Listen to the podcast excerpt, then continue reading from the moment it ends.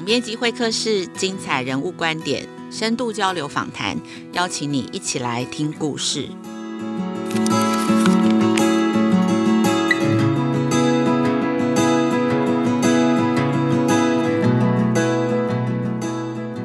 大家最近好吗？我是雅慧。嗯，不知道大家想到特殊儿的时候，你想到什么？在过去二十年呢、台湾的教育现场中，属于特殊教育的身心障碍生的人数大幅成长了八成。在两千年的时候，高中以下的身心障碍生有差不多六万四千人，到了二零二零年，已经超过了十一万六千人。这段二十年的期间，我们也迎上了少子化，学生总人数是逆势减少三成。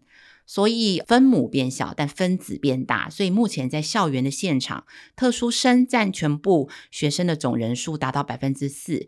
也就是说，在中小学的现场，几乎是每二十五个学生就有一位是特殊生。我们可以说，现在的状况是班班都有特殊生，而且这些特殊生呢，有九成以上其实都是在普通班里头上课，他们只有在部分的时间会抽出在资源班上课学习。那这些特殊生的成长有很大部分是来自于情绪障碍类的学生，在自闭症的学生人数成长了十四点七倍，情绪行为障碍生成长了四倍。他们都在普通班上课，他们看起来其实都跟一般的学生是一模一样。他们都是我们孩子未来的同事，也是朋友。我们要怎么样看见彼此的不一样，是我们这一期季刊最希望让读者可以接收到的讯息。今天节目的现场。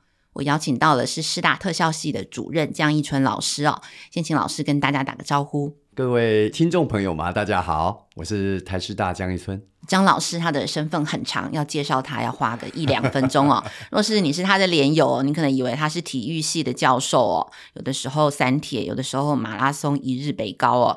然后他也是很多运动的国家教练。但其实他正式的身份是特教系的教授兼系主任，也是台湾适应体育的推手。今天我们三月号的季刊邀请了江老师为我们导读。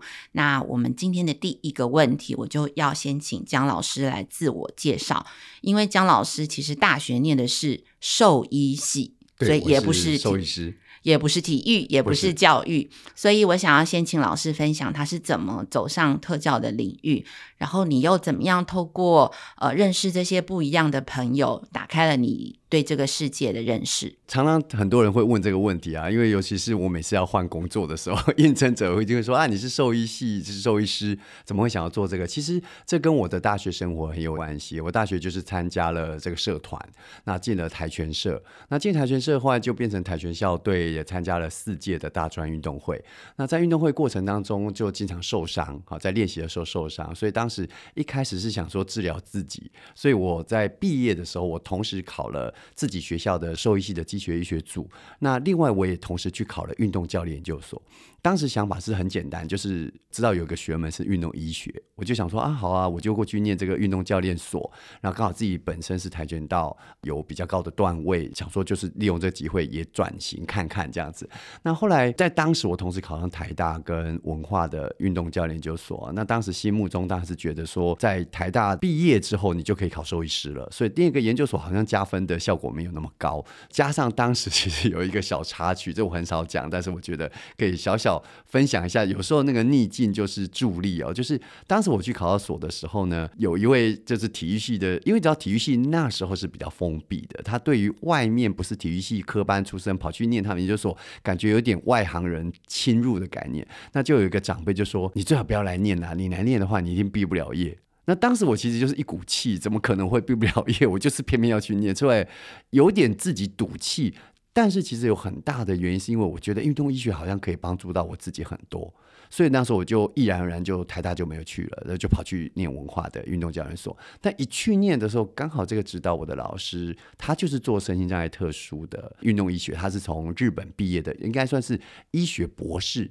他本身是师大的体育系的毕业学生，后来到了日本，他是念医学博士，所以他本身就是运动医学相关的专家，他做脑波的。那我跟着他的过程当中，他因为长期对这个身障的孩子有这个志工的服务，所以就在跟着老师一路一路学。那这样，他当时也是希望说，哎，我既然是教练嘛，有运动的背景，就说也把我丢去这个身障的家园，或者是学习怎么服务。那也是在这个过程当中发现说，哎，好像。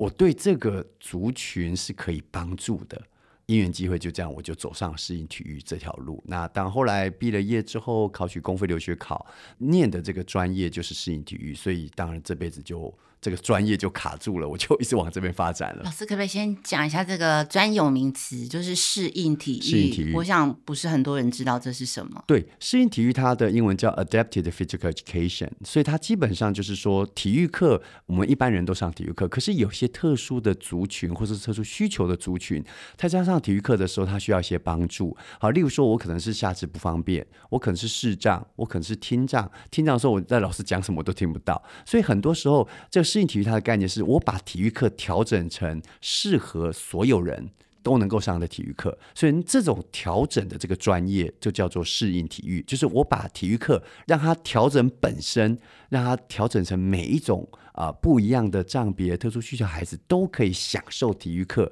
的这个专业。哈，在国外它是一个学门，这方面的专业就叫做适应体育。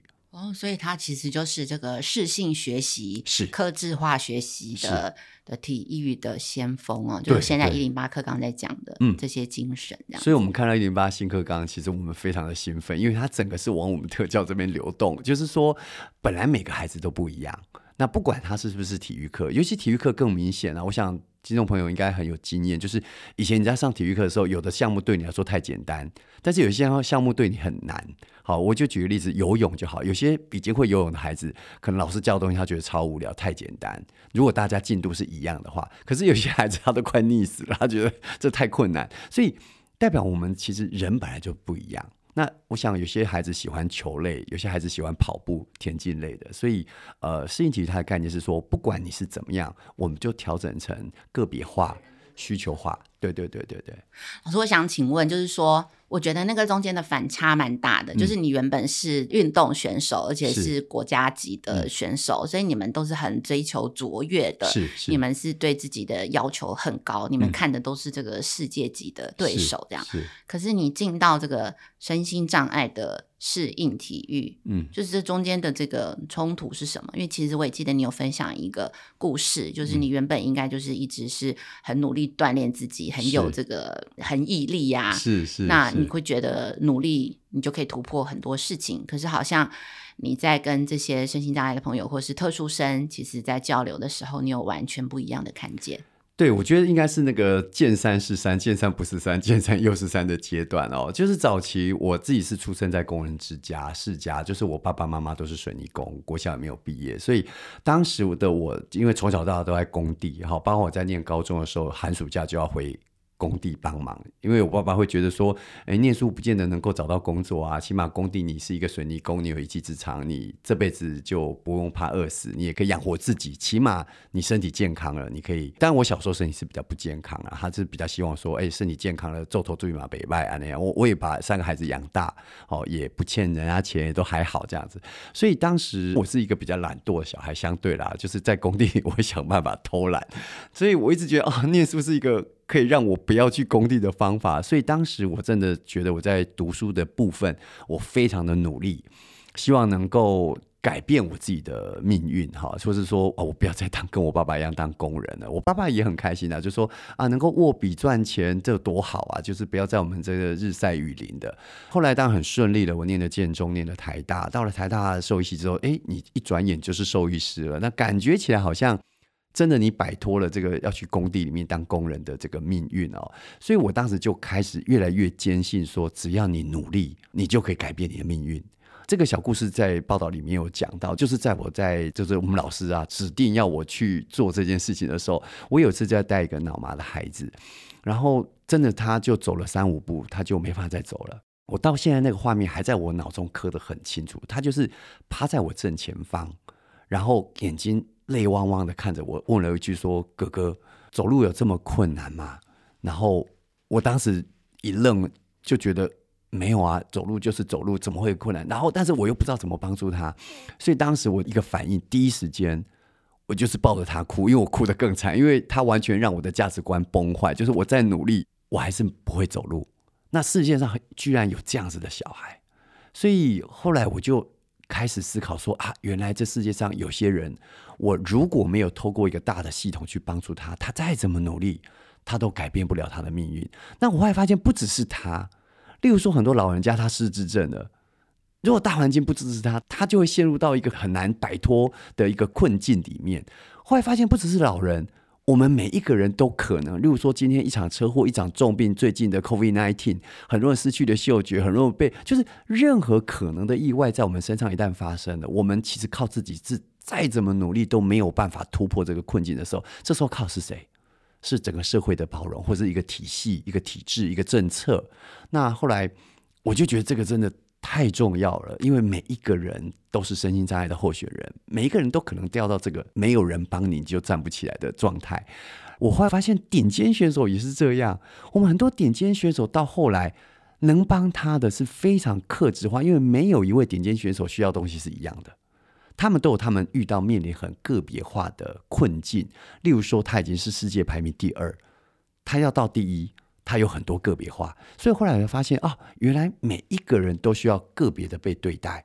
那这个时候，我发现特殊教育就是我很喜欢的领域，包含针对我们身心障碍的孩子，包括我们特殊教育还有一个端就是资优生。好，我还记得我看过一本书，印象很深刻。法国有一个资优中心的主任写了一本书，叫做《太聪明所以不幸福》，就是说，其实我们现在在做资优生，发现我们要帮助的资优生，其实比身障生不会比较少。很多资优生是过得非常的痛苦，他每天都过着很痛苦的生活。好，这边如果听众朋友你孩子有资优生，我相信爸妈过得比资优生更痛苦，因为你不知道该怎么教他。就是在这样的情况之下，我就觉得说，哇，特殊教育真是一个非常值得投入的终身，我觉得应该是置业这样子。或者是说，其实努力就可以达到成果的我们，其实是幸运的，是、嗯、是因为幸运，我们才可以有这样的信念，这样子。嗯、对、那所以我们这期的封面故事就是做了这个看见特殊儿，我们大概花了将近八十页的篇幅在做这个议题，包括看这二十年来呃整个环境的变化、政策的变化，然后教育现场的这些变化。那不晓得老师，你收到这期亲子天下的时候，你是什么感受？然后你会怎么样介绍给老师跟父母？这样子，就是这本杂志为什么你会觉得他们也应该来读呢？我想回答这个问题的时候，我现在鸡皮疙瘩都起来，因为其实我真的很印象深刻。我就是我那天听说你要寄给我了，我当天从花莲赶回来，我就冲到研究室去拿这一本。一打开，我真的就是快哭了，因为我觉得说我好难得去想象说，呃，我可以用个例子哈，对很多的教育界的老师或者是家长哦，都会觉得亲子天下是台湾教育第一大品牌。感觉好像是服装界的 LV 跟 Gucci 这种很厉害品牌，那我们特教界的老师会觉得我们很像就是那个 Yesminder 或者 Lobenton，就是夜市买的路边摊。我们 这个法文还讲很像意大利文呢，就是我们感觉是这个很边边角角的一个族群。我们平常都是穿蓝白拖，穿这种夜市一百块两百块的这种鞋子，然后。你很难得去享受说，天啊，这 LV、GUCCI 居然报道我们哎，所以我们是真的觉得受宠若惊。我第一个感受，我好开心，就说哇，而且里面还这么大的篇幅，然后真的，我真的是当天晚上，我其实从花莲赶回来已经很晚了，我看到十二点半还一点，我把每一页都看过，我真的没有办法放下这本。这本这这一看的这这个看的这个内容，真的很感动。我觉得好棒，你们很用心，把我们好想讲的话，很长期想讲的话，你们一口气都讲出来了。我甚至觉得应该做一个续集，我觉得就太棒了。那我真的很推荐每一位家长。每一位老师都应该看这一期。为什么呢？因为我们当初在做的时候，是也会有人说，那、嗯、我的小孩又不是特殊儿，对，可能会不关心这个议题。是是，我觉得应该是这样讲，是说为什么一般的家长跟一般的孩子或者老师应该看这个，是因为目前这个现象是在你我之间的生活都在发生当中的，也就是说，它会直接的影响到我们的生活。举例来说，在孩子的班上一定有特殊生，你的孩子怎么去看待特殊生？你怎么去教？例如说，今天假设班上有个过动孩子，他坐在你的孩子的后面，他动不动就拉你孩子的头发，这是我女儿的经历。她觉得她的同学在后面，她很喜欢拉她的头发，她一过动，她就拉她头发。那当他回去跟你说：“妈妈，妈妈，我们我后面坐了一个怪怪的小孩，他整天都拉我头发。”你的反应是什么？如果你的反应是说：“好，你就驱逐他，你把他不要跟他在一起，或者去学校告老师，或者用各种各种方法去排挤的时候，不要忘了，我们有一天也有可能变成这样的。有一天你失智了，你坐在你家的沙发上，你大小便失禁了，你希望你的孩子怎么面对你？”面对一个跟你平常不应该所谓的 quote normal 的你，今天有一天你车祸了，你瘫在床上，今天你老了，你需要跟这些孩子互动的时候，他怎么看待你？所以我一直在强调说，我们世界上百分之十五，将近十二亿的人口都是特殊需求的人，我们已经不是少数，加上我们。以台湾为例哦，百分之八十八的生障者都是后天的，所以每一位家长，其实你要面对的人生的生老病死里面，除了生之外，老病死都是我们要面对的。所以你得去关心说，你的孩子的教养过程当中，他怎么看待特殊生？那另外有一件事，你的孩子或许现在是 OK，但是他可能有些状况，例如说，他其实有些隐性的，他不敢告诉你。或许他是一个资优生，他有好多的痛苦，他是隐藏的。所以，一般的家长，你的孩子有些特殊需求，可能你都不知道。所以我蛮建议，就是家长好好的看这一期，你才会感受到说，原来每一个孩子都不一样的时候，我们要怎么对待？嗯，其实当初我想做这个议题的时候，是有一次有一个机缘，然后就是一个老师。跟我说，他有接触这个特殊生的经验，然后看到一个雅思的孩子，他就说，其实雅思的孩子他是那一个永远可以看见别人看不到的星星的那个孩子。那那时候我听了非常的感动，我就很想做这个题目，嗯，因为我觉得我们这次在做在介绍各种账别的时候，我请老师帮我们写的时候，我是特别请他写，就是说。除了他的行为特征，然后我也希望他介绍，就是说，那他的特点是什么？嗯、就是比方说智能障碍的孩子，事实上他们是非常的天真可爱这样子。是。那然后像雅思的孩子，他总是能很直率的表达他的意见。其实我有采访过一个雅思的妈妈，她就说她很羡慕她的小孩，总是可以把他想要的说出来。是。因为其实我们有的时候反而就是你想要，你会把它藏起来。嗯嗯。所以。我就期待大家可以看到他们的特点，然后以及知道怎么跟他们相处。我常说，雅思的孩子就保留这个世界难得而且非常可贵的真，因为我们很多时候做事就，大家就觉得大人世界很虚假，但是雅思的人他就很真哦。另外一点就是，我其实，在。大学校院里面跟很多教授共处啊，然后我们常常会自嘲说，大学里面什么人最多？雅思的人最多，尤其教授界。你看教授界很多讲话都不加以修饰，加上还有他对于他有兴趣的时候很专注，所以的确不得不说，雅斯伯格现在已经不是一个病，他已经是一种 personality 一种性格。那的确他在某一个领域里面这样子的浓度的人特别的高。另外，你说其他各个不同的账别的孩子哦，其实都有一些很难能可贵，互相可以学习。所以我觉得我很喜欢这次的封面，就顺便说看见不一样，成为这个不一样，成为力量哦。的确，各类的障别的孩子，或是特殊区的孩子哦，他不是只有我们要去补他的这个不足，而是他现在拥有的很多的事情，其实对我们来说是一个很大的震撼。我最后还可以分享一个小例子，我之前做过脑瘤的孩子的一些长期研究，大概三年左右。有一次在母亲节，我还是去做研究。那那个孩子他其实是癌末了，已经大概人生最后一个阶段，才国小二三年级。那天母亲节我还过去做研究，做研究做到一半，快靠近午餐的时候，他就说：“呃，老师你在干什么？你怎么还在这个医院？”然后我就说：“哦，因为我要跟你做研究啊。”然后才国小三年孩子说：“你知道今天是什么节吗？”我说：“知道是母亲节。”他说：“那你知道吗？这可能是我跟我妈妈过的最后一个母亲节。其实我现在只想好好的跟我妈妈吃顿午餐。那我也建议你今天应该回家，因为你不知道你有没有下一顿母亲节的午餐。”当时我真的被他讲的话震撼到了。一个癌末的孩子，国小三年级讲出这么有。能够震撼我，当时已经是一个大学教授，可是我我为了工作，我就牺牲母亲，我根本没有想母亲节过母亲节这件事情。后来说真的，当天我就说好，那我们今天就做到这里了，你赶快去跟你妈妈吃午餐，那我要回去跟我妈妈吃午餐。然后他就回头看了我说：“老师，你真听话。”所以我就觉得每一个孩子其实可以给我们很多很棒的的的回馈。可是平常我们都觉得我在帮你，可是我们真的不知道这些孩子他们经历过什么，而这些孩子他悟出的人生的哲理，可能是我们到七老八十都还没有体会到的。没错。所以我觉得是每个人真的应该都来看看这一本。嗯，谢谢老师。我想最后，因为老师是特教系的主任嘛，然后师大又是中学老师的一个很重要的摇篮哦。那我刚刚前面其实前面讲的那些数字来看，就是说学生越来越少，可是特教生越来越多。然后其实我们在教学的现场，我们也看到这个特殊教育，它其实是需要一张网。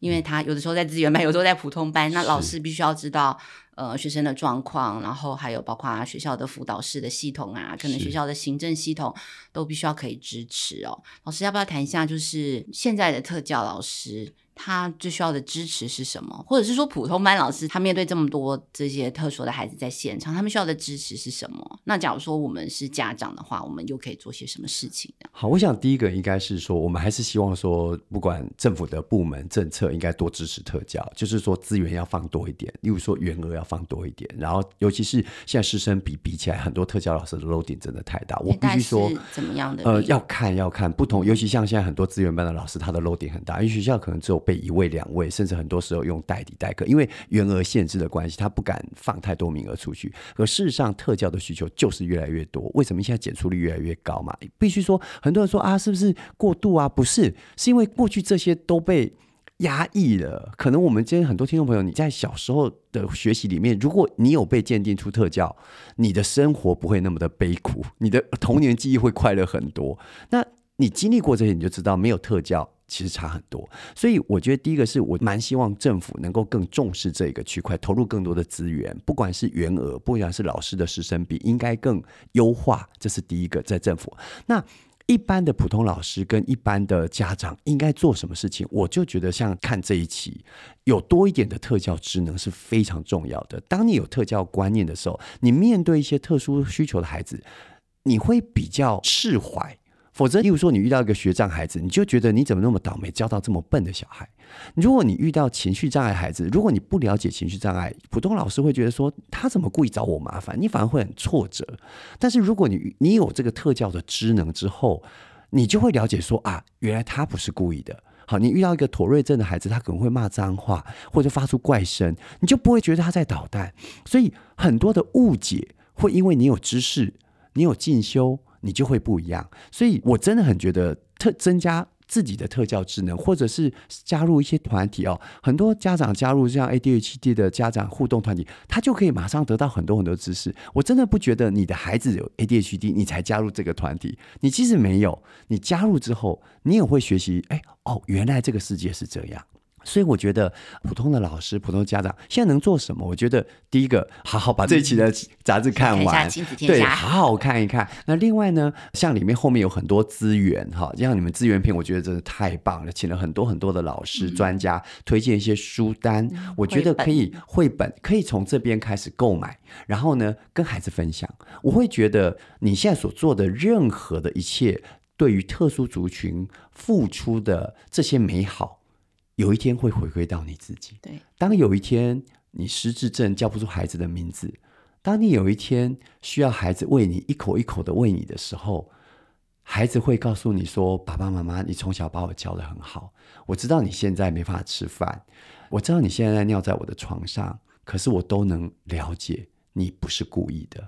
而我不管你现在变成什么样子，我还是很爱你。我觉得这才是关键。”其实不用谈到那么远，只要我们当过妈妈的，嗯、都有精力可以去做博爱做，那就是你人生当中其实一个很需要帮忙、很不一样的阶段。是就是真的每一个人在人生当中都有可能遇到不方便的时候。是。是那所以其实这一期呢，我也很喜欢我们资深记者在文章当中有引述的一句话哦，就是当我们可以看到这么多样的这种亲情跟多样的家庭，那我觉得我们将会丰富跟强化这个仁慈的生态圈。没错。然后我觉得这个是一个很美的一个呃理想的状态，这样子。那所以就分享给大家。那希望大家若是有兴趣的话，可以去买一本《亲子天下季刊》二零二二年的三月号来收藏。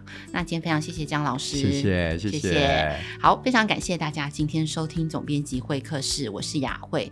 若是您对教育的议题有兴趣哦，欢迎您订阅翻转教育的会员服务，搜寻翻转教育哦。